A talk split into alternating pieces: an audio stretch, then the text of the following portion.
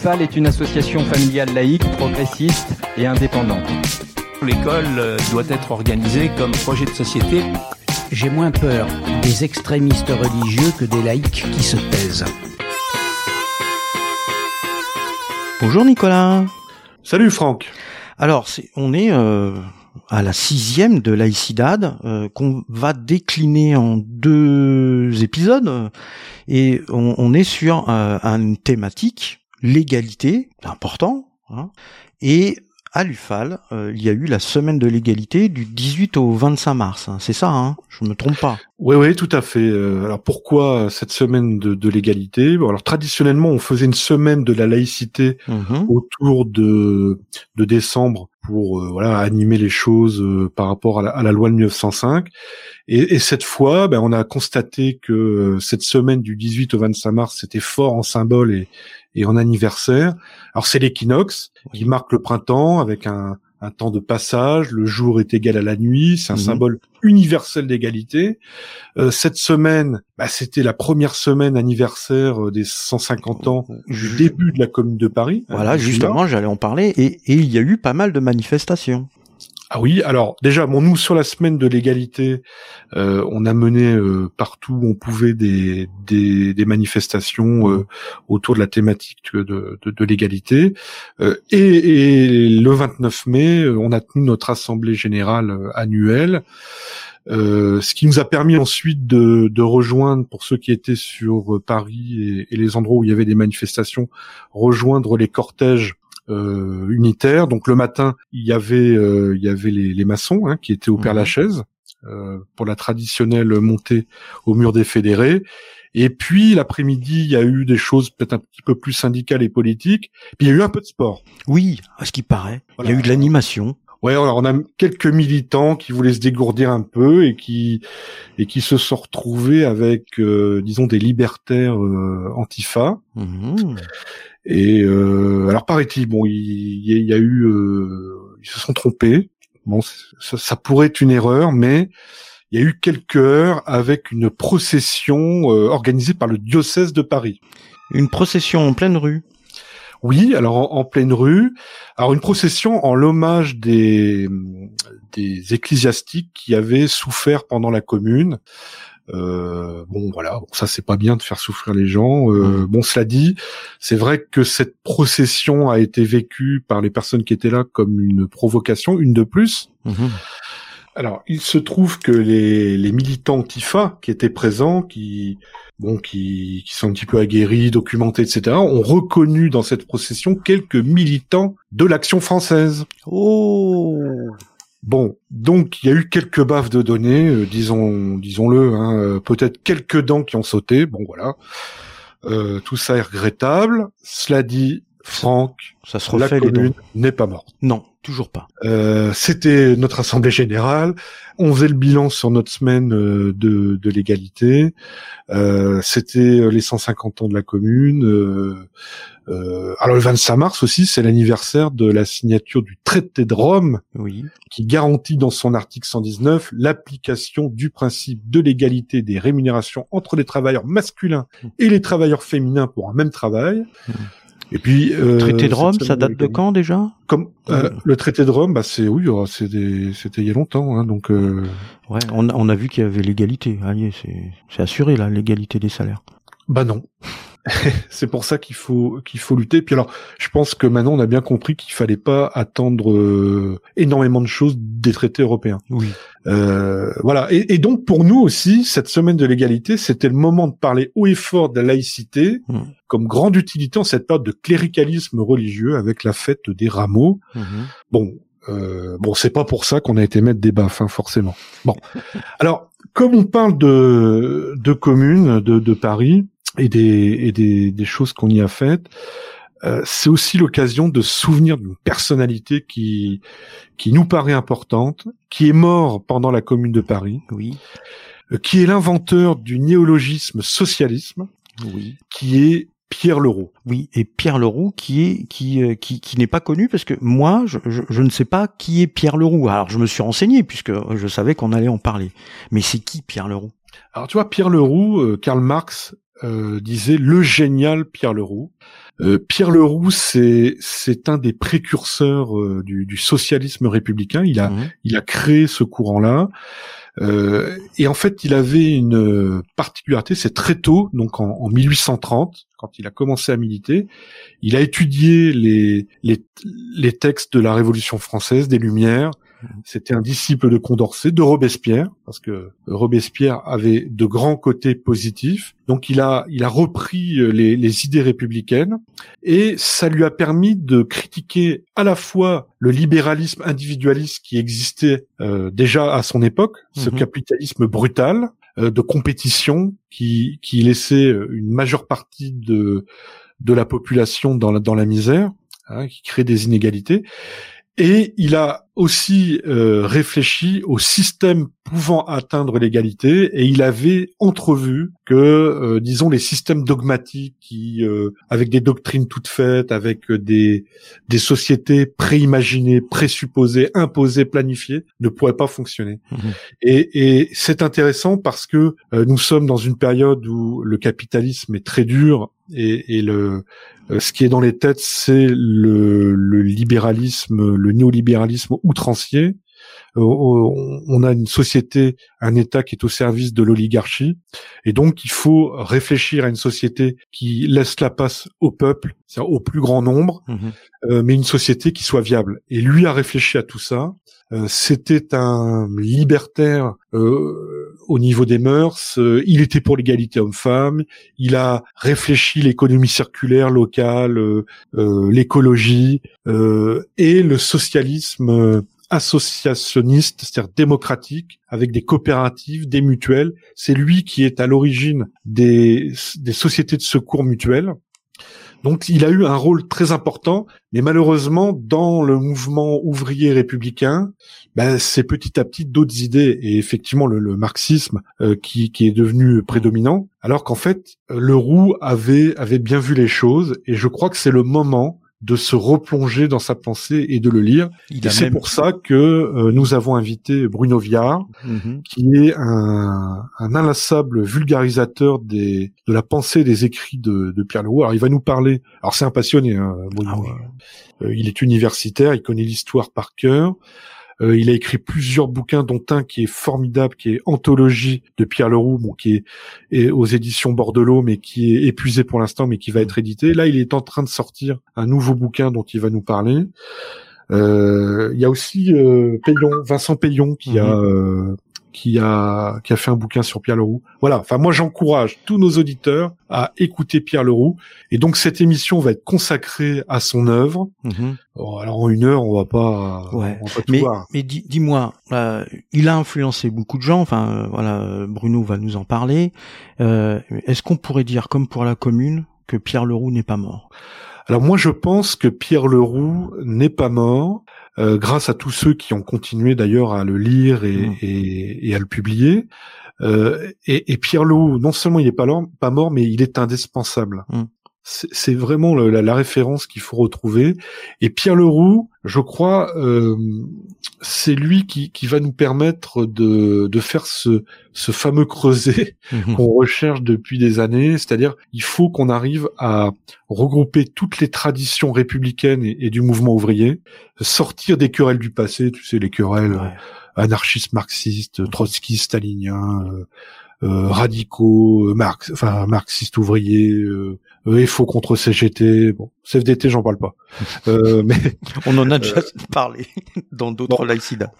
euh, voilà, en fait, il, il permet de faire la synthèse et, et je pense de de euh, de, de retrouver euh, de retrouver les idées claires. Mhm. Alors, il était socialiste, c'est-à-dire qu'il il, il pensait une société de l'égalité pour le plus grand nombre, avec de la raison, Mhm. mais euh, du réalisme. Il a créé beaucoup de coopératives, de, Mhm. euh, il était typographe. hein. Il a, il a participé aux embryons de syndicats à l'époque parce qu'il est mort av- avant la création de la CGT. Voilà. Moi, je crois que c'est une personnalité indispensable. Alors, cette première émission, on va, on va la faire sur sur son œuvre et, et, et- et sa vie. Et j'espère que ça poussera nos auditeurs à aller euh, acquérir les bouquins dont on va parler. Et, l'émission d'après, on va poursuivre, on va repenser un petit peu philosophiquement l'égalité et surtout, on va euh, interroger un économiste ne qui pas nous tout, expliquera ne comment l'égalité peut être un moteur économique viable. Ok. Bon, on en reparlera après. On écoute Bruno. On écoute, on écoute euh, le petit entretien qu'il a eu avec toi. Et puis, euh, et puis on va reparler de tout ça juste après. Formidable. Allez, on écoute euh, Bruno Viard qui nous parle de Pierre Leroux. Et donc, euh, voilà, nous sommes en train de parler de, de Pierre Leroux. Mais qui est Pierre Leroux? Eh bien, nous avons invité le spécialiste de Pierre Leroux, euh, qui, a, déjà euh, écrit beaucoup de d'ouvrages de, vulgarisation de la pensée de, Pierre Leroux, et, qui, a pris la suite de son père Jacques Viard, qui a fait un gros travail pendant des années pour relancer Pierre Leroux. Donc nous, accueillons Bruno Viard. Merci d'être avec nous. Alors, qui est Pierre Leroux? Bon, alors merci de votre invitation. Euh, vous m'avez présenté comme le spécialiste de Pierre Leroux, et euh, même si ça peut paraître un peu prétentieux, j'accepte euh, cette appellation, mais je n'en suis pas du tout le découvreur ou le redécouvreur, parce que euh, il y a toute une génération de, de, de chercheurs qui ont fait un travail considérable, mais qui sont tous disparus aujourd'hui. Mon père en fait partie, Jacques Villard, mais il y en a d'autres. Et en particulier, il y a toute une équipe italienne qui a fait un travail extraordinaire. Ces gens sont actuellement disparus. Aujourd'hui, il y a quelques chercheurs de ci, de là, mais qui n'ont pas une vision d'ensemble. Et je crois pouvoir dire que cette vision d'ensemble, j'en suis, euh, enfin, je la possède pour la bonne raison que je me suis donné la peine de lire de A à Z l'œuvre de Pierre Leroux, qui est tout à fait considérable en volume et en importance aussi. Et j'en ai donc fait cette anthologie qui est vraiment, euh, sans vouloir euh, encore une fois me flatter, je crois l'unique moyen d'en prendre la mesure. Elle est malheureusement épuisée, mais elle devrait paraître très rapidement, reparaître au bord de l'eau, aux éditions du bord de l'eau, ainsi d'ailleurs que toute une série d'ouvrages euh, sur Pierre Leroux, et notamment un ouvrage euh, de, Vincent Payon. Alors ensuite, euh, deuxième considération, pour répondre avant de répondre exactement à la question qui est Pierre Leroux, c'est que il s'agit pas euh, d'un culte de Pierre Leroux, un petit peu comme on a eu un culte d'un certain Karl Marx, vous vous souvenez, à une époque. Bien sûr, cet auteur me semble tout à fait exceptionnel et remarquable, et d'une certaine façon un initiateur dans le domaine de ce qu'on peut en effet appeler euh, le socialisme républicain. Mais en même temps, c'est tout un courant d'idées dont il est non pas l'inventeur unique, mais l'initiateur principal, mais au sein d'un courant beaucoup plus vaste, beaucoup plus profond. Euh, c'est tout à fait essentiel, à capital de, de le comprendre. Donc, euh, je vais parler en effet de Pierre Leroux, je répondrai à la question posée, qui est Pierre Leroux, mais en même temps, donc j'insiste là-dessus pour dire que le courant du socialisme républicain, qui évidemment, qui est évidemment, qui évidemment nous intéresse parce que nous savons bien qu'une autre tradition socialiste a été dominante dès la fin du XIXe siècle et pendant tout le XXe siècle, c'est la tradition marxiste. Nous avons donc deux courants de, de- de socialisme. Il y en aurait même trois d'ailleurs, si on compte l'anarchisme au sein du, du socialisme. Donc il y a plusieurs courants qui euh, se sont euh, affrontés et nous savons bien que le résultat des courses, surtout à partir de la deuxième internationale en 1889, je crois, ça a été l'aplatissement complet, du socialisme français, qu'il soit républicain ou anarchiste, euh, au profit du socialisme marxiste, avec euh, les résultats euh, que l'on sait au XXe siècle. Donc, je souhaite inscrire le courant leroussien du républicanisme social dans son histoire. Et je dirais que cette histoire, pour faire une image, a deux bornes vraiment importantes. Je pourrais dire 1830, c'est le commencement, et pour faire image, donc, euh, 1889, la seconde internationale, et là c'est out, c'est-à-dire la, euh, la défaite euh, définitive devant le marxisme engelsisme. Donc, euh, pour redire la même chose d'une autre façon, ce courant républicain socialiste n'est pas sorti de la cervelle d'un intellectuel qui aurait, c'est vrai que c'était très à la mode à cette époque, tracé les plans de la cité future en disant voilà, je vais vous donner euh, la recette euh, qui permet de remettre la société sur ses bases, puisque on était dans une époque de libéralisme absolu, de capitalisme pur, si vous voulez, et il y avait dans euh, la classe ouvrière naissante d'une part, mais aussi chez les vieux républicains de 1792, enfin ceux qui avaient survécu, ou, leurs héritiers, la nécessité, le, désir, le besoin de modifier le cours des choses, euh, des rapports sociaux, et euh, de proposer une réforme ou même une révolution sociale profonde. Mais encore une fois, tout ce que Pierre Leroux, avec tout son génie et sa culture immense, a pu penser, écrire et faire, parce que c'est aussi un, acteur social et politique, tout ça s'enracine dans une pratique ouvrière et syndicale, d'une part, et aussi dans une histoire qui est euh, déjà longue. Autrement dit, le socialisme français républicain n'est pas né, euh, comme on pourrait très bien le dire d'ailleurs, de ce que Leroux a commencé à écrire en 1832. C'est à peu près en 1832 que vraiment son œuvre euh, arrive à maturité et à des formulations euh, magnifiques dont j'aurai à parler. Mais en réalité, il y a derrière ces, ces, ces œuvres euh, si euh, significative et éloquente de 1832, il y a déjà un background historique considérable. Cet arrière-fond historique, ben, évidemment, c'est la pensée des Lumières, avec Rousseau euh, en particulier, mais c'est aussi toute la Révolution, et c'est aussi les premières associations ouvrières des années 1830. Et quand je dis euh, la Révolution, euh, parmi les Lumières, j'ai insisté bien sûr sur euh, Rousseau, et en particulier son discours sur l'inégalité et le contrat social, mais euh, dans la Révolution, ce que l'euro lui-même, d'ailleurs, mais il n'était pas le seul, mettait particulièrement, en avant, c'était la déclaration des droits de 1789, bien sûr, mais aussi et beaucoup celle de 1793, qui appartient à Robespierre. Euh, Robespierre, qui n'est pas seulement un, un coupeur de tête, même s'il l'a hélas beaucoup trop été, mais qui est aussi l'auteur avec ses camarades, je présume, de cette admirable déclaration de 93, qui n'a jamais été appliquée, bien sûr, mais qui euh, contenait ce qu'on peut appeler des droits euh, positifs. C'est-à-dire, il ne s'agissait pas seulement de liberté, mais il s'agissait aussi, en particulier, d'assurer à tous les citoyens de la nation les moyens de vivre convenablement. Et le droit de propriété était décrit comme quelque chose non pas d'intangible et de sacré, mais de relatif aux différentes époques et aux différentes sociétés. Et d'ailleurs, Jaurès, euh, un siècle plus tard, qui est, à beaucoup d'égards le continuateur de Leroux, euh, saluait cette déclaration des droits de 1793 comme peut-être pas l'acte de naissance du socialisme, je ne dis pas qu'il a eu cette formule, mais euh, c'est à peu près ce qu'il a dit.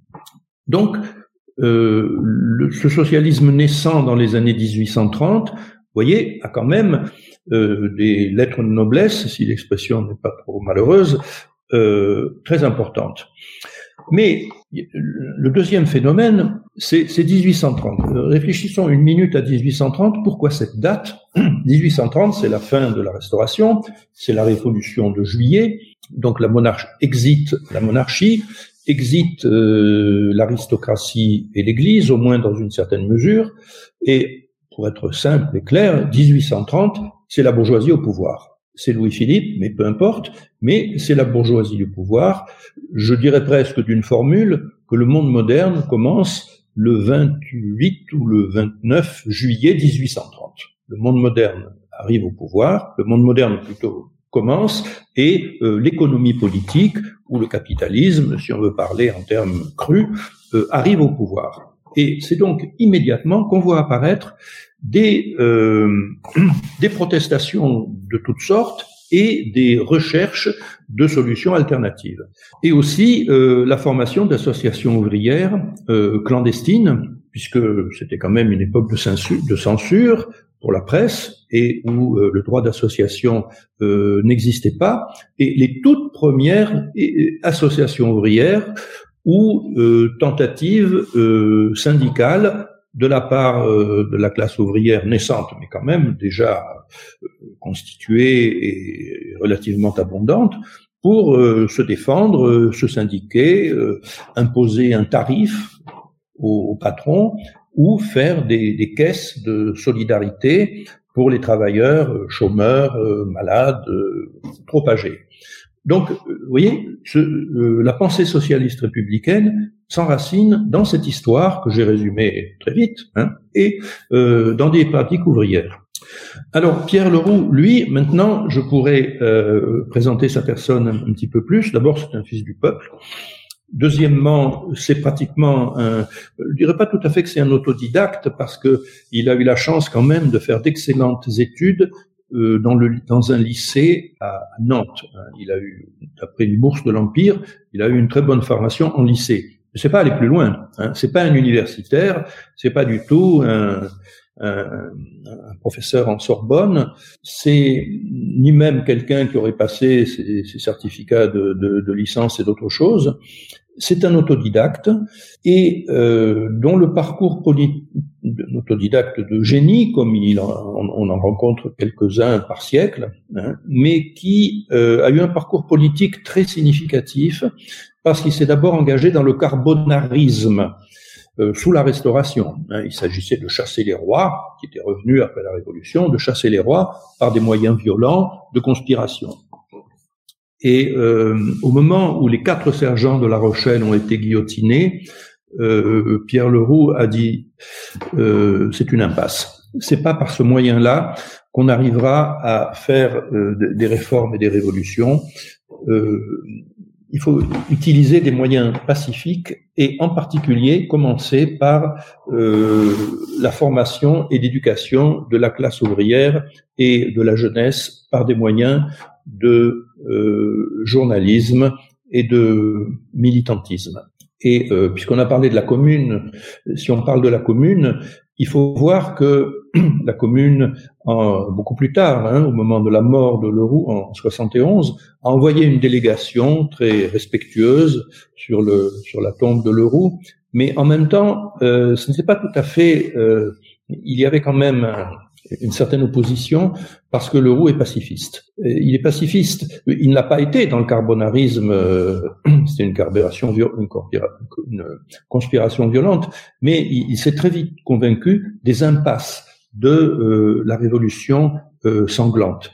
Et cela s'est vérifié dans le drame de, de juin 48, où 8 ou 10 000, enfin il y a eu une répression effroyable, un bain de sang, et loin que le moindre progrès social ait été acquis à ce moment-là, ça a été une, épouvantable régression.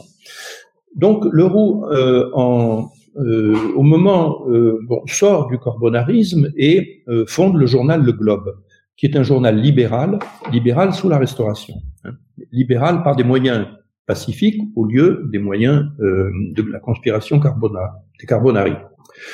Et à ce moment-là, bon, je, je vais vite, hein, je vais peut-être aller un petit peu vite pour pouvoir euh, garder euh, assez de temps pour la suite, parce qu'il y a encore bien des choses euh, importantes. Mais lorsque arrive la révolution de 1830, la majorité des, des camarades de, de Leroux au sein de la rédaction de ce journal, Le Globe, passent à l'orléanisme, c'est-à-dire deviennent euh, ministre, quelquefois, ou en tout cas euh, soutien de Louis-Philippe, c'est-à-dire bah, précisément du libéralisme qui institué. Hein.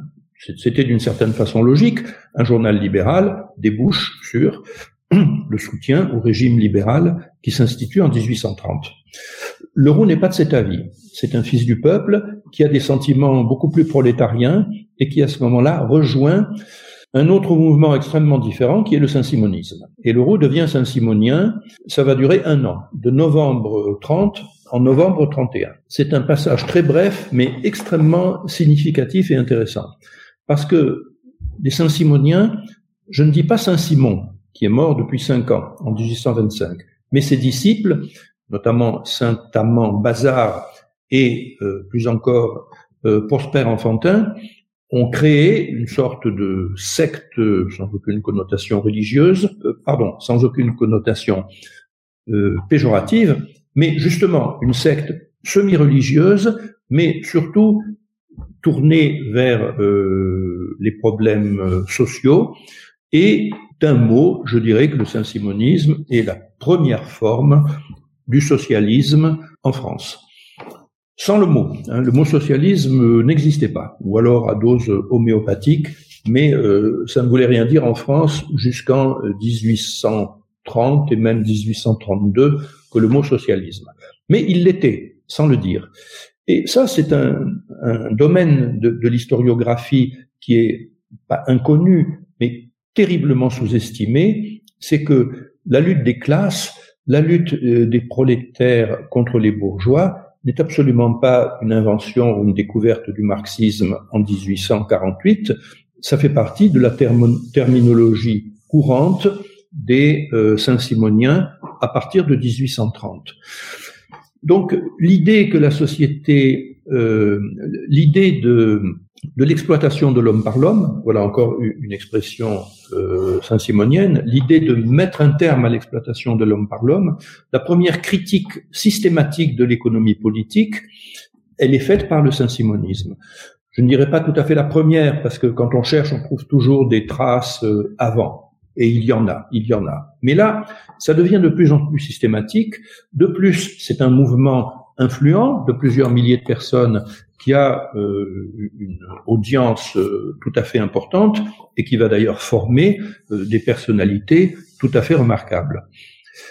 ce que je dirais quand même du saint-simonisme, malgré la sorte d'éloge que je suis en train d'en faire, c'est que cette secte avait quand même une tendance à l'organisation, euh, certainement trop poussée, et était animée par une sorte de démon de l'organisation, et je veux dire que la liberté en souffrait. D'ailleurs, le saint-simonisme ne s'inspirait pas des droits de l'homme, justement, qu'elle méprisait plutôt en disant ce sont des parlementaires, des avocats bavards. Nous, ce qui nous intéresse, c'est les problèmes sérieux, c'est-à-dire les problèmes euh, de l'économie et aussi de la religion. Il y a toute une dimension religieuse, mais dont je ne veux peut-être pas parler ici, c'est pas vraiment le sujet. Hein.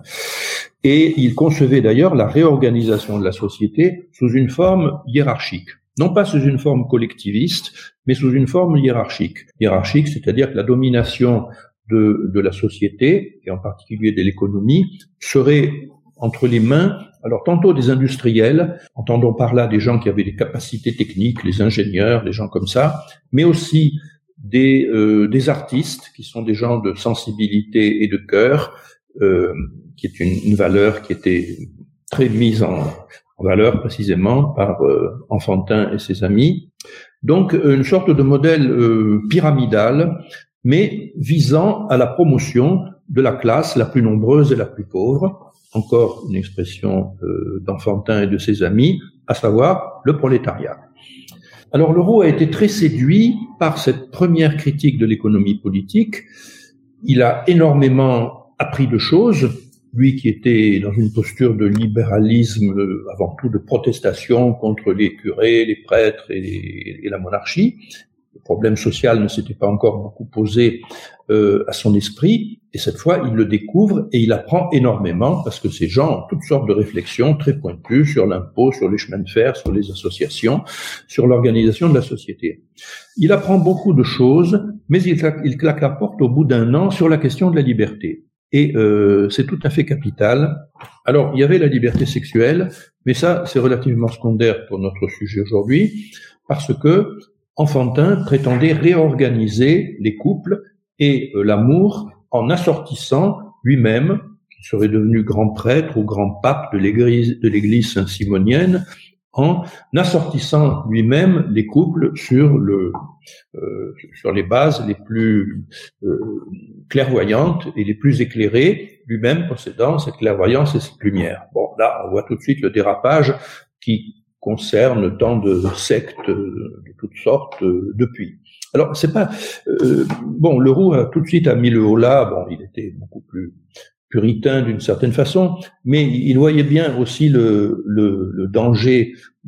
Mais ce danger se manifestait surtout, surtout dans le domaine économique d'une société complètement euh, caporalisée, euh, régentée par deux papes, parce qu'il y en aurait eu non pas un mais deux, Enfantin et Bazar, et euh, tout, tout, tout, un mécanisme euh, autoritaire et pesant et bonapartiste, si on veut utiliser ce terme, et se serait mis en place si le saint-simonisme, euh, qui n'a jamais produit rien d'autre que des idées, hein, il n'est jamais arrivé au pouvoir d'aucune façon, et il n'a rien fait. Mais ce fut un laboratoire d'idées qui dont je parle et qui me paraît important, premièrement parce que ça a été l'un des laboratoires euh, qui a formé le roux, mais deuxièmement aussi parce qu'il me semble qu'on trouve dans le saint-simonisme les mêmes erreurs que on va trouver dans le marxisme euh, ultérieurement, c'est-à-dire l'idée que l'on puisse saisir la société à bras le corps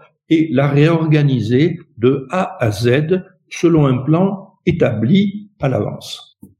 C'était exactement ça dans le saint-simonisme, et je crois qu'on, enfin, c'est en tout cas mon opinion, qu'il y a le même vice de forme a priori dans ce que Engels a appelé le socialisme scientifique, l'idée même de, science en matière euh, politique et sociale est sans doute une aberration particulièrement euh, malfaisante, mais euh, le 19e siècle, surtout dans sa deuxième partie, a été une époque de scientisme effréné. Oui. Pourtant, dans le, dans le manifeste du Parti communiste, il y avait une critique des, des Saint-Simoniens et des socialismes utopiques. Alors, il s'agit, oui, l'adjectif utopique euh, est, est, très intéressant. Bon, nous, nous vivons sur l'idée qu'il existe deux socialismes. Alors, je reprendrai mon propos euh, dans une minute, hein, mais euh, la, la, la, remarque de, de Nicolas est, est, tout à fait pertinente. Nous, nous vivons sur l'idée, alors qu'il y a euh, sans doute des racines dans le manifeste de Marx, mais c'est surtout Engels qui l'a popularisé, qu'il existe deux sortes de socialisme, de socialisme utopique et de socialisme scientifique. Bon, j'ai dit ce que je pensais du socialisme scientifique. À mon avis, c'est une, une, idiotie. Bon, non seulement on a vérifié par l'expérience que le collectivisme, la planification totale collectivisée, non, seulement ça ne marchait pas, mais ça aboutissait à des catastrophes, mais je dirais même que l'idée d'un a priori scientifique euh, hegelien, avec des lois de l'histoire que l'on possède, que l'on maîtrise et qui seraient infaillibles, infaillibles est, est une sottise. La preuve en est, c'est que plus personne aujourd'hui n'ose euh, parler de cette façon-là.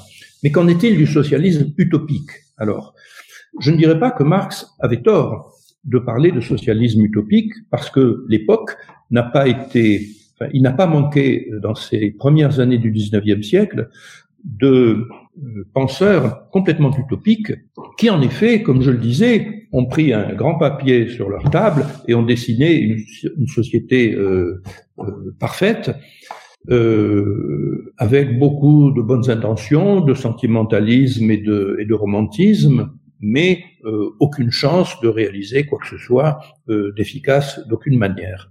Alors, ce que je dirais, c'est que le euh, saint-simonisme possède ce côté scientifique entre guillemets et utopique. À mon avis, il tombe dans les deux ornières, mais j'espère pouvoir montrer que Pierre Leroux n'est ni un utopiste ni un scientiste parce que ces deux euh, options me paraissent aussi funestes l'une que l'autre.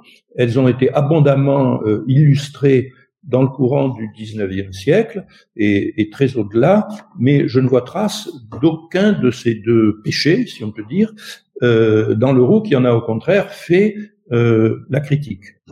Bon, si vous voulez, Fourier est un complète euh, utopiste, ou KB aussi et, et, bien d'autres. C'est aussi c'est une époque de, de d'exaltation réformatrice où chacun brandit son, son idée et dit voilà, écoutez-moi les gars, j'ai trouvé la fève au gâteau. Alors, je reprends le cours de, ce que euh, essayé d'expliquer.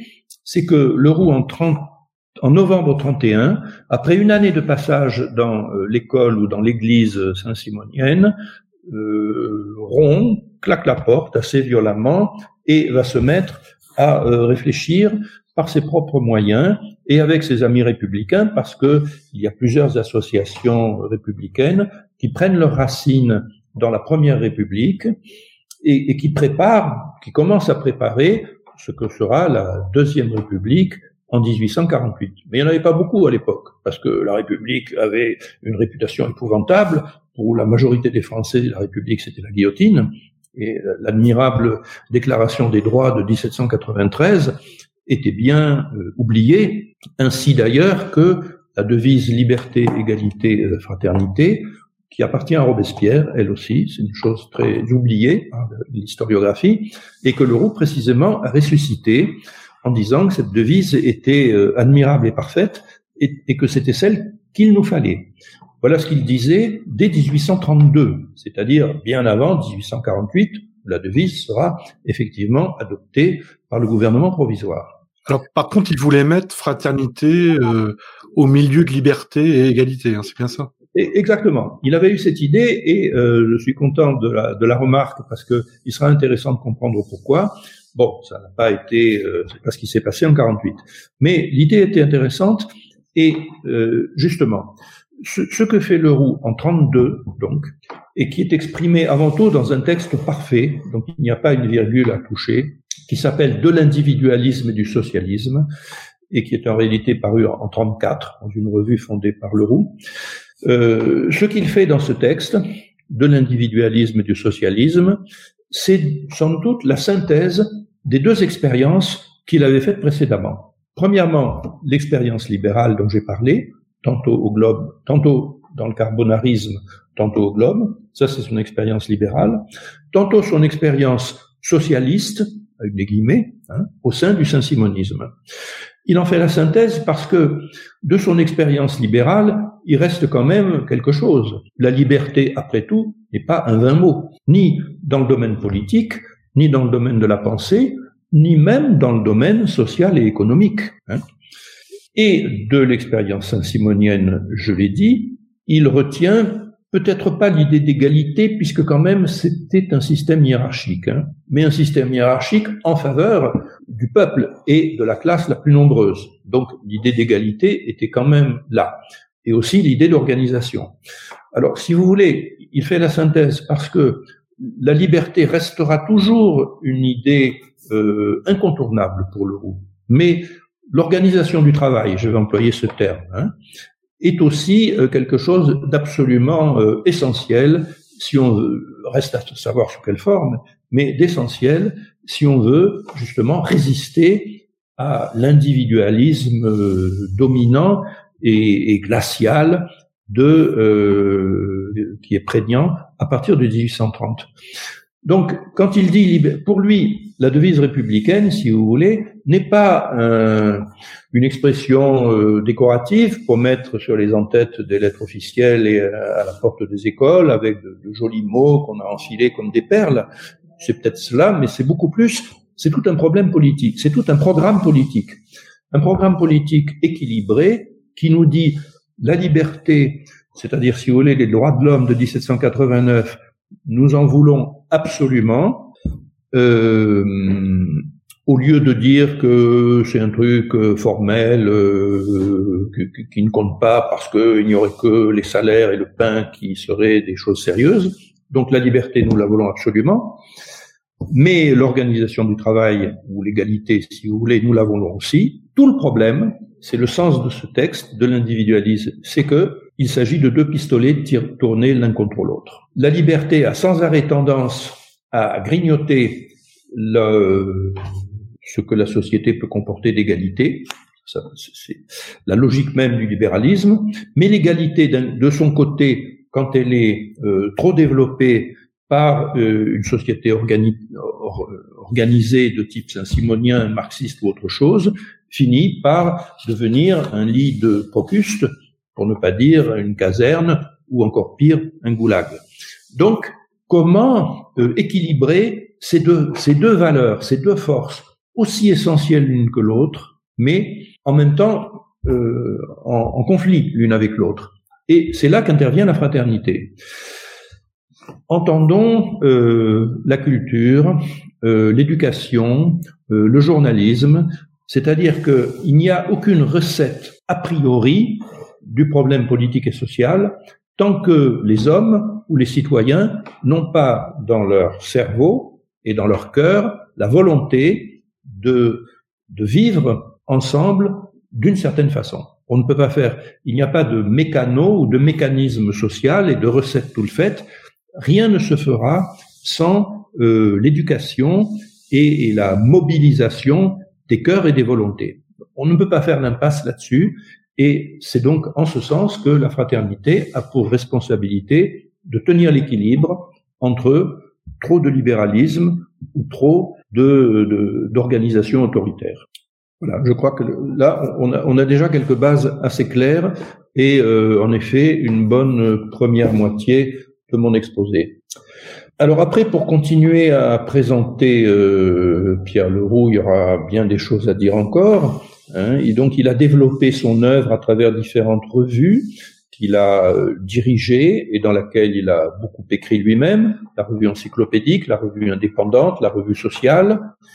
Il est aussi, alors ça c'est très ignoré, complètement ignoré de notre historiographie, et c'est un peu scandaleux vraiment, euh, animé avec un, de ses amis qui s'appelait Jean Reynaud, une encyclopédie considérable de 6000 pages, qui, ce n'est pas moi qui le dis, c'est Henri Heine, le grand poète allemand et qui a beaucoup soutenu et qui s'est beaucoup passionné pour la politique française, Henri Heine disait que l'encyclopédie nouvelle, c'est son nom, était à la pensée socialiste et républicaine française ce que la, la grande encyclopédie de Diderot était à la pensée bourgeoise des Lumières.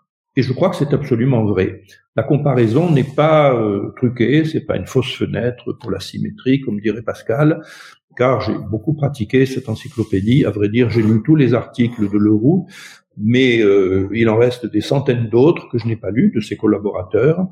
Ceux de Jules, son frère, vont d'ailleurs être réédités au, bord de l'eau en même temps que l'anthologie de, Leroux dont je vais parler. Et euh, Jules était plus économiste et plus radical d'ailleurs que Leroux. Ce sera intéressant de, de, comparer et de voir. Mais en tout cas, il s'agit d'une pensée économique et sociale qui a 15 ans d'antériorité par rapport au marxisme. Donc, dans cette encyclopédie nouvelle, Leroux écrit beaucoup, et euh, je ne citerai qu'un de ses articles, l'article égalité, hein, puisque c'est un peu le thème de notre soirée.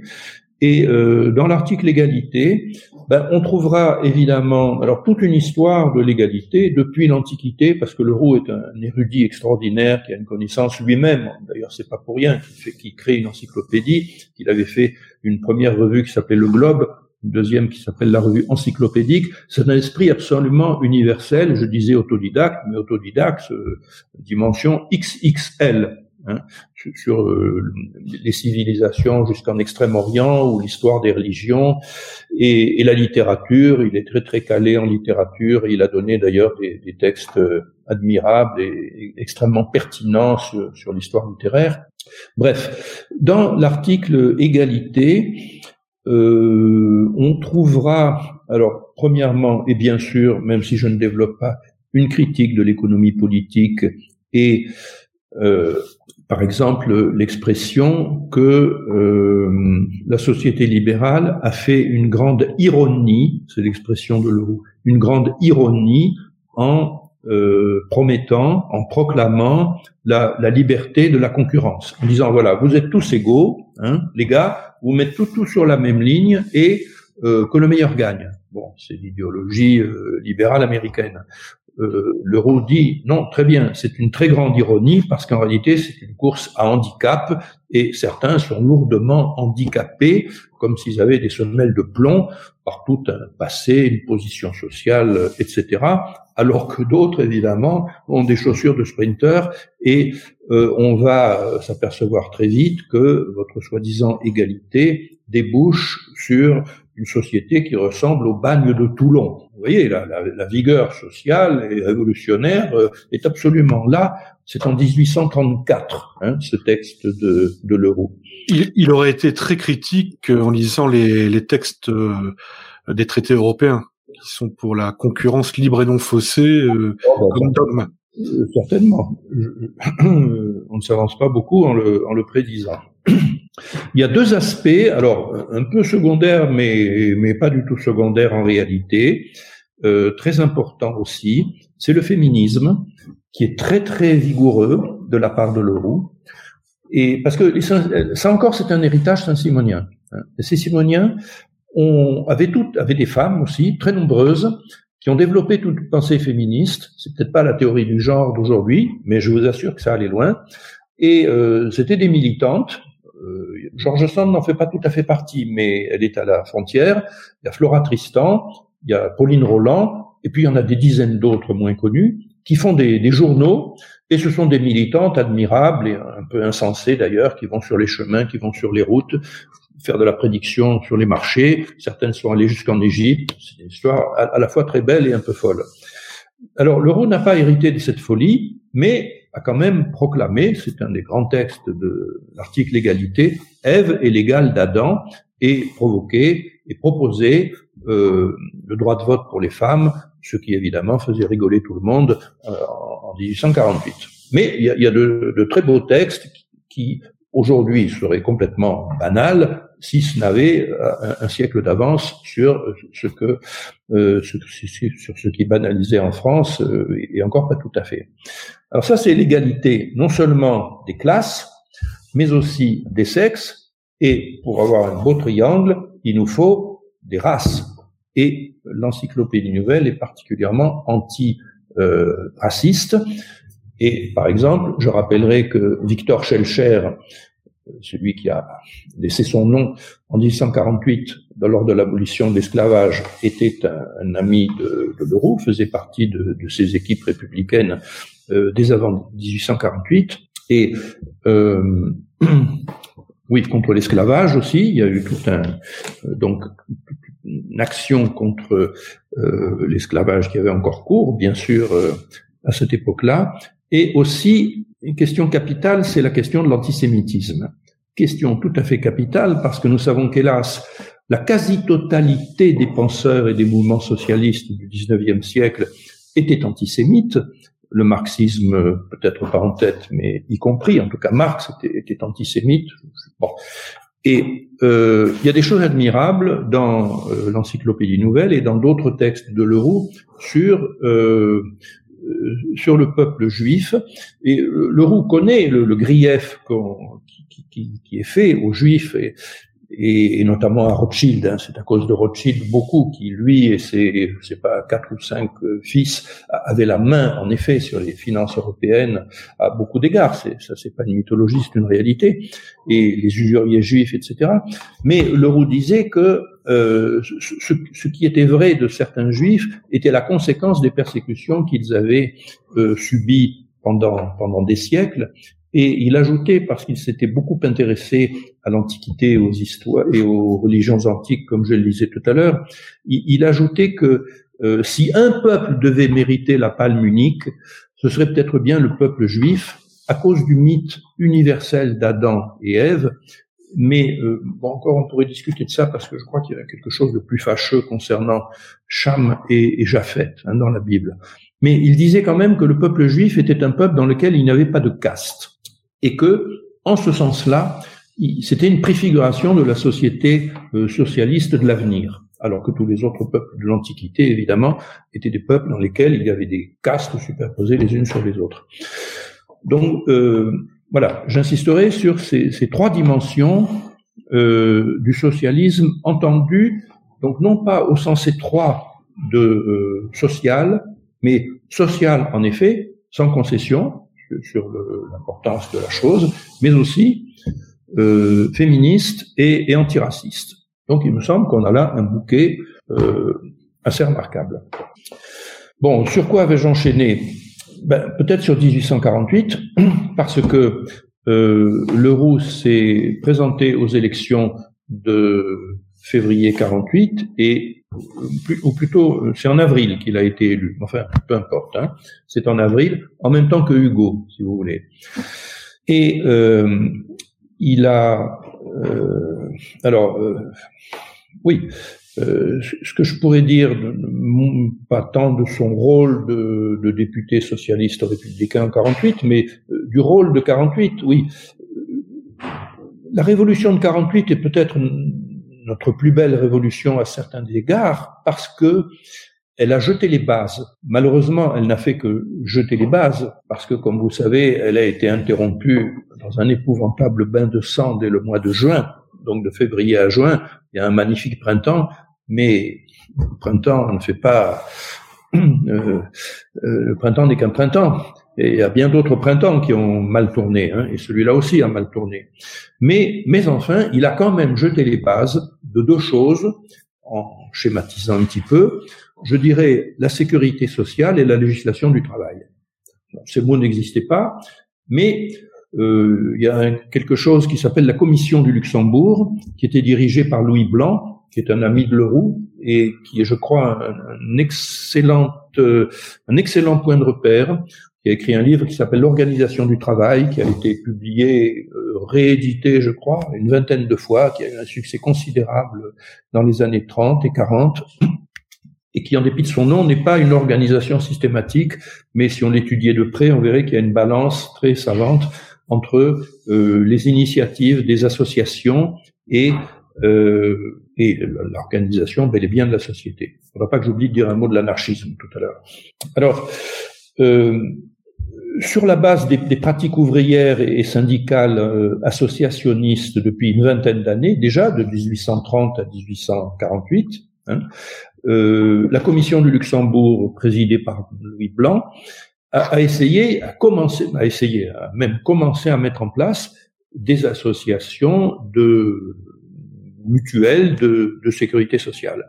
Et aussi des embryons de législation du travail par exemple, fixer un âge euh, à partir en dessous duquel un enfant ne pourra pas aller travailler euh, dans une mine ou ailleurs, limitation de la journée de travail à 11 heures ou à 14 heures plutôt qu'à 15 ou 16, imposition d'un tarif, c'est-à-dire d'un sorte de salaire minimum euh, par corps professionnel, a tout un ensemble de mesures de cet ordre. Bon, tout ça a été pratiquement balayé lors de l'épouvantable guerre civile de juin euh, 48, c'est-à-dire de, la reprise en main par la bourgeoisie finalement de, ces initiatives euh, sociales et, socialistes. Mais euh, c'est évidemment ce qui fait notre histoire sociale, puisque on verra tout ça ressurgir, euh, notamment au moment du Front populaire et en 1945 euh, mine avec euh, les De Gaulle et, euh, et les, les, la planification des institutions de, des années 45. Hein. Euh, alors après euh, juin, oui, Leroux est resté député jusqu'au 2 décembre, hein, puisque la, la, Seconde République, hein, je, le rappelle, a duré 4 ans, 48, 49, 50, 51.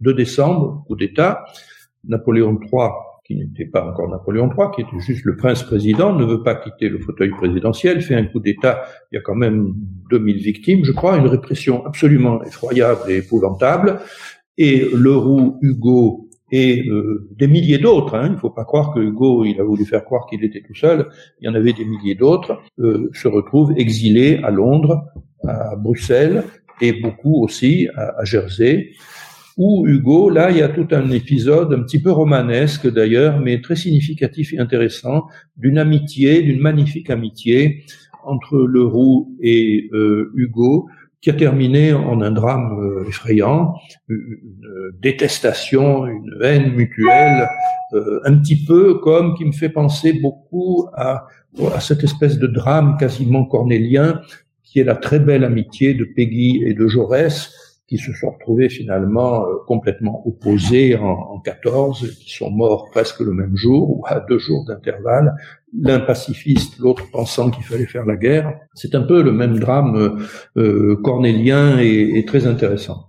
Enfin, je ne veux peut-être pas euh, m'arrêter sur ce, ce, point, si intéressant soit-il, parce que euh, ce serait peut-être plus intéressant de ne pas oublier de parler de l'anarchisme et euh, des trois internationales, parce que euh, je veux être sûr, pour boucler mon petit discours, euh, de bien marquer les, deux dates que j'ai proposées pour commencer. 1830, je crois m'en être un petit peu expliqué. Venons maintenant aux trois internationales du travail qui se sont succédées. Alors la première internationale, je ne sais pas si c'était en 1869 à peu près à Londres. La deuxième, ça doit être 89, je suis pas absolument sûr de, de mes dates. Et la troisième, c'est à Moscou euh, en 1919, je crois. Hein. C'est-à-dire que des mouvements sociaux, bien sûr, il n'y en avait pas qu'en France, hein, il y en avait dans l'Europe entière, et certainement euh, peut-être au-delà. Euh, songeons que la révolution de 1848 qui était surtout une révolution contre les contre les rois, hein, en dehors de, la France, je veux dire. La révolution de 48, euh, nous le savons bien, hein, euh, a, a, essaimé à partir de Paris. Il y a eu des révolutions un petit peu dans toutes les capitales d'Europe, un peu comme en mai 68, si vous voulez. Bon, malheureusement, ça n'a rien donné, et c'est la répression qui l'a emporté. Mais euh, nous parlons euh, d'un mouvement qui n'est pas seulement français. Bon, il y a aussi un socialisme allemand euh, bien connu,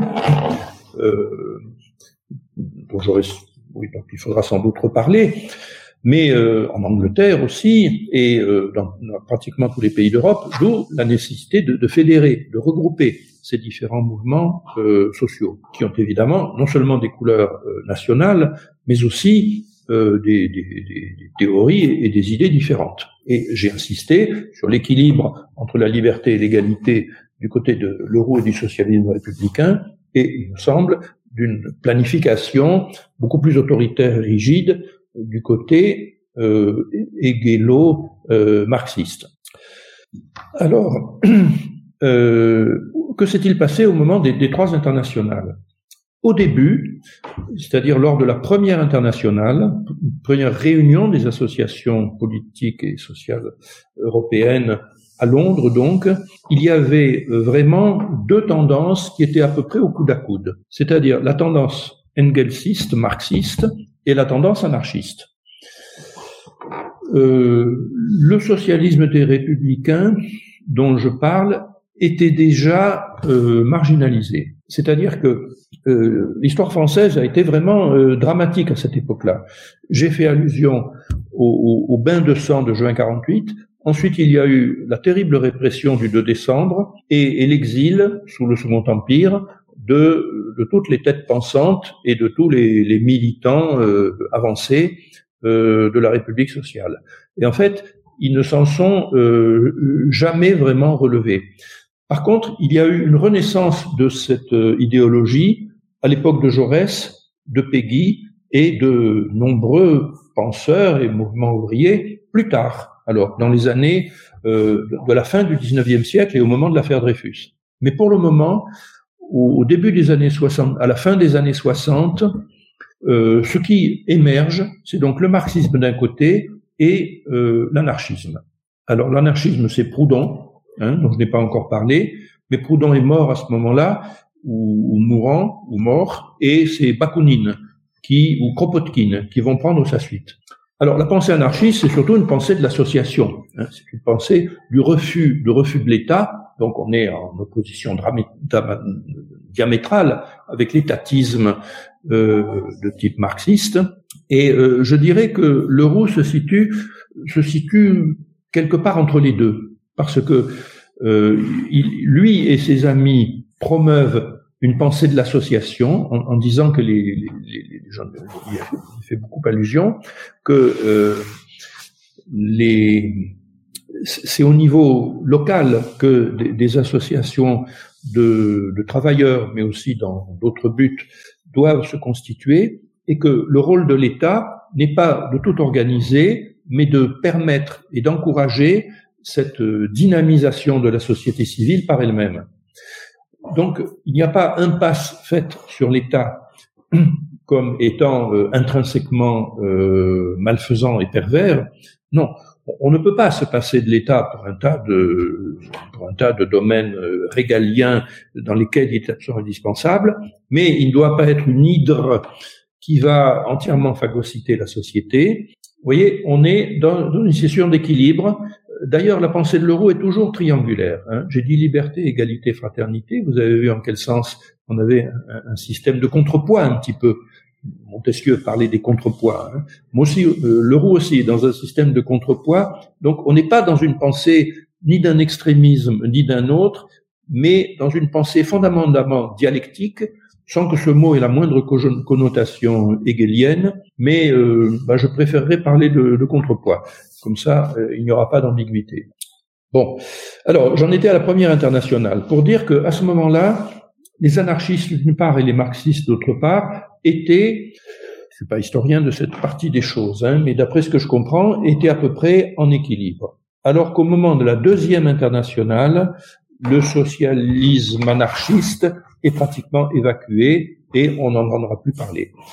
Au point qu'au moment de la troisième internationale à Moscou en 1919, alors là c'est absolument terminé et c'est le léninisme qui prend le, gouvernail entièrement du socialisme dans tous les partis communistes euh, d'Europe et du monde et, dans les révolutions euh, communistes euh, dans les, tous les pays qui les ont qui les ont connus. Donc, euh, si vous voulez, le, socialisme républicain dont nous parlons là est un petit peu une cause perdue. Enfin, historiquement, c'est une cause perdue, dont la valeur me paraît cependant très grande et quand on relit ces textes, ils ont une, une fraîcheur absolue, une pertinence. Ils ne sont pas tombés ni dans le, le totalitarisme, qui est bien sûr le drame du socialisme, ni dans l'antisémitisme, qui est un autre de, ces péchés, parce que les socialistes français de l'époque de l'affaire Dreyfus, hein, les Lafargue et les Vaillant et les Manquin, là, étaient radicalement antisémites et anti-dreyfusards, Hein, et, et, c'est une page euh, qui n'est pas glorieuse de, de, notre histoire sociale. Donc ce socialisme républicain me semble avoir euh, gardé un, tas de beaucoup de, de grandes qualités. Il me faudrait le temps hein, d'ouvrir les, les, textes et, et, de les lire euh, sur un tas de sujets. Euh, mais il est vrai que historiquement, malgré les bases que j'ai pu dire avoir été jetées en 48, euh, ce fut une impasse. Ce fut une impasse puisque un autre courant, beaucoup plus fort et beaucoup plus organisé, euh, l'a emporté. Mais euh, on peut y trouver euh, encore une nourriture parce que beaucoup des réflexions de Leroux et de ses amis restent d'une très grande pertinence aujourd'hui. Bien sûr, les conditions de la mondialisation sont tellement différentes, mais euh, somme toute, toute la toute la pensée politique et sociale française, et je dirais même euh, européenne et mondiale, est née en France dans les années 1830. Hein. le clivage droite-gauche est né sous la Révolution, nous le savons bien, mais toute la pensée, toute la terminologie, toutes les problématiques sur lesquelles nous vivons encore sont nées à cette époque-là, dans les années 1830, y compris toutes les erreurs et toutes les bévues euh, qui vont avec.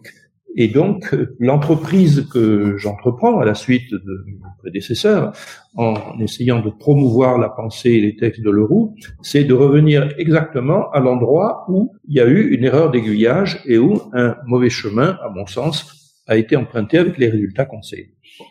Oui, mais alors justement, euh, bon, on sait très bien que euh, le, le, système, euh, la tentative socialiste, les systèmes soviétiques euh, c'est cette euh, cette société d'égalité bon, n'a pas fonctionné, c'est écroulé, et on sait très bien que euh, euh bah, c'est le libéralisme, l'individualisme qui a pris le dessus.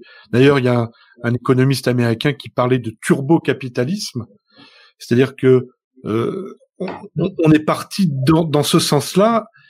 Alors, l'équilibre du socialisme républicain, comme tu l'as bien expliqué, euh, c'est un équilibre grâce à la fraternité entre la liberté et l'égalité. Euh, elle est, elle parle aujourd'hui. Elle a, euh, elle peut être une source à laquelle aller chercher des, des, éléments de réflexion et de doctrine. D'autant que que nous qui sommes des militants, des militants familiaux. Hein. C'est-à-dire que nous, à l'UFA, nous sommes une association familiale. En fait, on est avec les gens. Et c'est pour ça qu'on est hermétique au, au, système de pensée euh, dogmatique, parce qu'on sait très bien que les dogmes, euh, les gens n'y adhèrent pas. C'est-à-dire que les gens sont, euh, sont adeptes de liberté.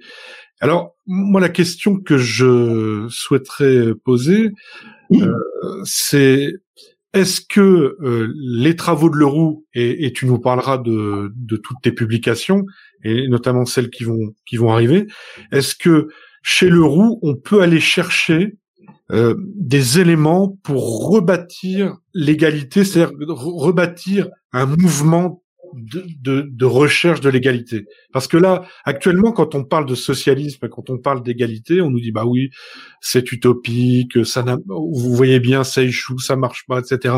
Bon, est-ce qu'on peut aller chercher, trouver encore chez Leroux des choses d'actualité qui permettraient de donner une viabilité à la à, l'égalité alors, tu, tu n'en as pas parlé, mais il a aussi pensé l'économie locale. Hein, l'économie circulaire. Il a, il a tout un tas de choses qui innovantes qu'il a, qu'il a, qu'il a vu. Mais est-ce que au jour, là aujourd'hui, est-ce que le roux pourrait être notre notre inspirateur ben, Je crois qu'il sera en effet, mais avec la pensée anarchiste d'ailleurs, euh, le penseur de l'économie circulaire et sociale et, solidaire. D'ailleurs, euh, plus, plusieurs euh, euh chercheurs d'aujourd'hui qui s'intéressent à ces questions, dont les noms ne me viennent peut-être pas à l'esprit, euh, se sont effectivement intéressés à l'euro. C'est une pensée de fondamentalement de l'association. Et c'était pas une évidence, c'était une conquête, parce qu'encore une fois, les associations étaient interdites en 1830, et depuis la loi Le Chapelier, sous la Révolution, on ne voulait plus entendre parler d'association. Bon, et Leroux a milité dans des associations, et en particulier les associations de typographes parce que j'ai oublié de dire qu'il était typographe. Il s'était donné une formation de typographe. Et les typographes étaient un peu la, tête de colonne de, la classe ouvrière, parce qu'évidemment, c'est des, gens qui étaient, qui étaient plus instruits de, de par leur métier. Bon, mais la grande idée, si vous voulez, c'est que l'histoire se fait en avançant et non pas a priori, et non pas a priori. Voilà, bon, ça, je l'ai déjà développé. Et euh, bon, j'ai insisté sur la sur la volonté, sur l'éducation. Euh, ça répond peut-être pas exactement à votre question, mais il y a une chose euh, dont j'ai oublié de parler, dont, j'ai pas oublié de parler, mais que j'ai écarté peut-être un peu rapidement, c'est la, dimension religieuse de euh, des choses. Parce que là encore, il y a avec le marxisme évidemment euh, un conflit très violent puisqu'on sait comment le, tout phénomène religieux a été écarté de façon très violente. La religion, c'est l'opium du peuple, terminé. Euh, Leroux est aussi anticatholique que Voltaire. C'est pourquoi je me suis permis de dire c'est archi faux. Et, c'est vraiment des, calomniateurs hein, qui ont pu dire que Leroux était un penseur mystique. Premièrement, il n'a absolument rien de mystique. Et deuxièmement, euh, il n'est pas catholique du tout et il n'a cessé de combattre avec la dernière vigueur les, péchés de l'Église catholique. Euh, bon, ces péchés, c'est d'être, c'est principalement de s'être allié avec euh, l'aristocratie sous l'Ancien Régime et avec la, bourgeoisie euh, à partir du 19e siècle et en particulier du, du, du, 2, du 2 décembre. Hein. Donc, aucune question sur ce plan-là. Mais, alors je réponds un peu à côté de la question, hein, mais ça va être intéressant quand même. Mais euh, grand respect pour le christianisme. Euh, je vais vous donner une anecdote. Puisque j'ai parlé de Jules Leroux, lorsque Jules croisait le curé à Boussac, il crachait par terre. Leroux se découvrait. Donc, vous voyez, la différence de tempérament, c'est un sujet anecdotique. J'ai parlé du couple Leroux-Hugo. Voici maintenant un, autre sujet un petit peu romanesque. Mais plus fondamentalement, revenons un petit peu en arrière sur le saint-simonisme, parce que Saint-Simon a écrit un texte magnifique en 1825 qui s'appelle Nouveau christianisme, et dans lequel il dit euh, ce que euh, Jésus a fait euh, en son temps, eh bien, l'œuvre qu'il a commencée, nous devons la continuer, mais en recourbant vers la terre euh, les euh, paroles de fraternité que le Christ avait orientées trop vers euh, la morale, la psychologie et surtout, surtout vers le ciel. Ce n'est pas du tout euh, vers le ciel, vers un paradis et un enfer tourné dans euh, siégeant dans, un, dans la stratosphère, dans un autre monde, qu'il y a lieu euh, d'interpréter la religion chrétienne, mais en faveur des prolétaires, c'est-à-dire en faire une religion terrestre. Vous voyez un rapport très nuancé avec le christianisme, dont le roux est l'héritier, qui ne consiste pas à, à balayer tout ça d'un revers de main, sachant très bien que nous vivons dans une vieille société chrétienne, et l'idée, si vous voulez, en résumé, c'est que entre la fraternité chrétienne et la fraternité euh, républicaine, il n'y a pas une différence de nature. C'est toujours la même fraternité qu'il s'agit de cultiver, que l'Église catholique a beaucoup trop euh, trahi. Bon, déjà avec le protestantisme, hein, le roux est beaucoup plus sympathisant des, protestants et, des juifs qu'il n'est de l'Église catholique. Mais ça n'empêche absolument pas d'être chrétien et, d'insister par conséquent sur la continuité euh, des traditions, continuité critique évidemment, mais continuité. Et là, ça rejoint un peu la question que vous m'avez posée, Nicolas, que tu m'as posée, de savoir comment faire revivre ces euh, communautés, qu'elles soient communales, qu'elles soient euh, syndicales.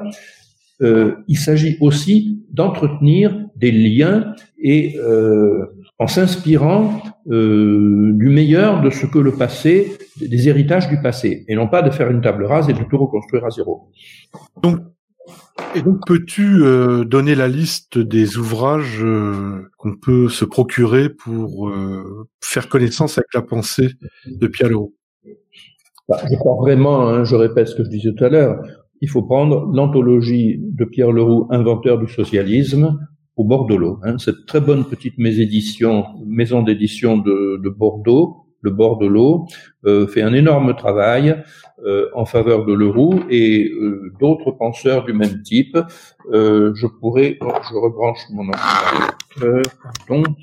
Vincent Payon, d'ailleurs, publie aussi de différents ouvrages sur Leroux au bord de l'eau. Alors, cette, cette cette anthologie sera euh, n'est plus disponible, mais sera, je l'espère, très rapidement à nouveau euh, disponible en librairie. La première des choses, c'est les textes de Leroux, et on en trouvera euh, de façon éparse dans les librairies, de façon très confidentielle d'ailleurs, mais éparpillé, difficile d'accès. Lorsque l'anthologie reparaîtra, ce sera vraiment un petit manuel de 350 pages qui permet de faire le tour de la question et si je n'ai pas trop mal choisi les textes, on, arrivera vraiment à la cible.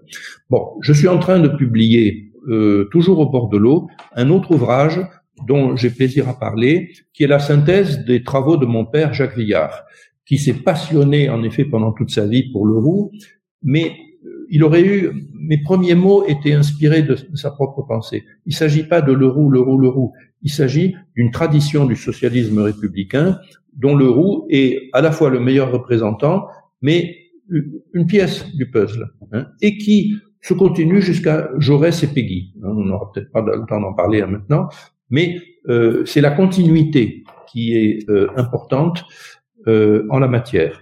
Alors, cet ouvrage s'appellera Les esprits fraternels.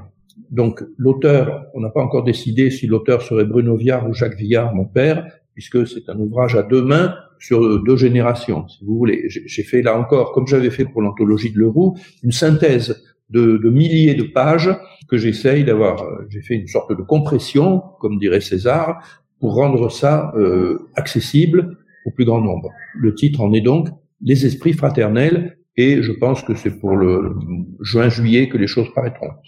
Très bien.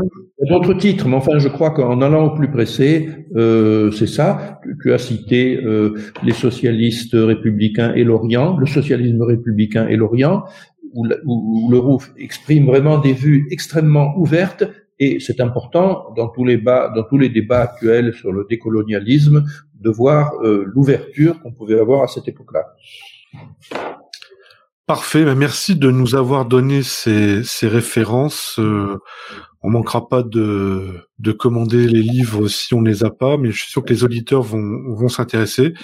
Et nous, nous avons bien compris que Pierre Leroux était euh, un penseur de l'égalité qui, conforme à, à l'esprit républicain euh, pouvait euh, peut, peut, peut, incarner un guide, une boussole, c'est-à-dire que une référence. Voilà, c'est ça qui est intéressant, puisque euh, véritablement en ce moment, il faut réarmer les militants si on veut euh, transformer euh, la société, enfin l'améliorer tout au moins. Ben Bruno, merci beaucoup pour toutes ces explications. Merci Bruno. Oui, un grand merci Bruno de alors vraiment là sur sur toute la partie du 19e siècle euh, si on ne connaît pas euh, ce, ce siècle-là, euh, là en tout cas, on, a beaucoup de, de, de, moments d'histoire de rappel avec toute toute l'histoire de Pierre Leroux. C'est vraiment très très intéressant, Bruno. Bon, ben vous êtes très gentil de me remercier, mais croyez bien que je vous remercie à mon tour de me donner la parole parce que toutes ces idées, euh, tous les efforts que je fais depuis des années, c'est pour les transmettre. Et ce n'est pas tout de publier un livre, encore faut-il euh, attirer le regard sur, euh, sur lui et, et, rendre ses idées intéressantes. Je crois que vous vous donnez un bon petit coup de main. Eh bien, merci beaucoup. À très bientôt. Au revoir. Donc voilà, merci euh, Bruno Viard, hein, belle euh, belle intervention. Euh, bon, maintenant on sait tout de Pierre Leroux, Nicolas. On en sait un peu plus. par contre, il a eu une telle œuvre, une une vie tellement remplie. qu'il faut maintenant se pencher, il faut se pencher, acquérir les bouquins. Sur Internet, on peut lire ses livres numérisés. Euh, il y a une bibliothèque des socialismes euh, utopiques mhm. dont on a parlé tout à l'heure qui qui existe. Euh, voilà, il faut il faut aller là. Alors, alors Vincent Payon pour euh, pour commencer, c'est c'est pas mal. Hein. C'est ça permet de de de se plonger. Donc c'est c'est aux éditions Bordelot aussi. voilà, il faut il faut il faut devenir des le roussiste. Voilà. on, dit le, roussiste Je sais pas. Ou le roussien ou euh, je ne sais pas. peut-être. Ouais. Bon, en tout cas, euh, il faut il faut lire euh, ce qu'a fait Pierre Leroux. c'est très intéressant. Il a influencé du monde, hein, comme nous l'a dit Bruno tout à l'heure. Victor Hugo, voilà, ils ont été voisins. Enfin bon. Jaurès, euh, Peggy. Jaurès, oui, effectivement, aussi. Et d'après Jacques Viard, enfin je rentre pas dans les détails, le, père de Bruno, qu'on a mhm. entendu, Jacques Viard euh, est arrivé à démontrer que De Gaulle avait été aussi influencé par l'euro. Eh ben dis donc, si même De Gaulle, oui. si même De Gaulle a été influencé, c'est extraordinaire. Bon, bah très bien. Alors la prochaine émission, ça va être quoi? On aura qui comme intervenant? Alors, prochaine émission, on va euh, écouter euh, donc notre camarade euh, philosophe Charles Coutel qui, qui va nous nous parler de la de l'égalité de manière philosophique. Mhm. Et ensuite, on va donc avoir l'intervention de l'économiste Gilles Raveau. Mhm. Voilà, alors ça, ça va être passionnant. Gilles Raveau a écrit dernièrement deux bouquins indispensables. Alors il y a un, petit bouquin toujours au bord de l'eau euh, qui s'appelle La dispute des économistes, où il euh, où il fait un petit précis de, de tous les théoriciens. Alors il n'est pas du tout dogmatique, donc il parle de tout le monde. Ça part d'Adam Smith euh, jusqu'à Karl Polanyi, en passant par Marx, etc. Donc c'est c'est c'est très intéressant pour et Keynes bien sûr pour comprendre les les différentes théories. Et ensuite, son, son gros bouquin qu'il a, qu'il vient de sortir, c'est Économie, on n'a pas tout essayé au seuil. Et ce qui va nous intéresser, c'est qu'une fois qu'il a, euh, en dix chapitres, euh, fait un point sur la situation économique, il conclut sur euh, façonner l'avenir. Et pour façonner l'avenir, il faut que l'économie soit orientée vers l'égalité mm. Et non plus la compétition entre les gens. Ouais. Ah bah ça, la compétition, c'est clair, comme tu le disais, en ce moment avec le capitalisme euh, néolibéral euh, ou euh, je sais pas comment dire maintenant parce que je crois que même Bah, c'est encore ça. pire, c'est encore pire que ça même. On- on- ça s'accélère de plus en plus avec cette crise sanitaire. Euh, voilà, l'égalité, on en a besoin. Et bien Tout à voilà. On s'arrête là, Nicolas? Oui, impec. Et puis on se retrouve à la prochaine. On va on va mettre euh, les liens pour les livres euh, dans le dans le petit texte euh, du podcast. Comme ça, les gens pourront cliquer et retrouver les liens des livres dont on vient de parler, ceux de ceux de Bruno sur Pierre Leroux et et tous ceux dont tu viens de parler. Ok. Formidable. Merci tout le monde. Merci Nicolas et, et à très bientôt. À très bientôt.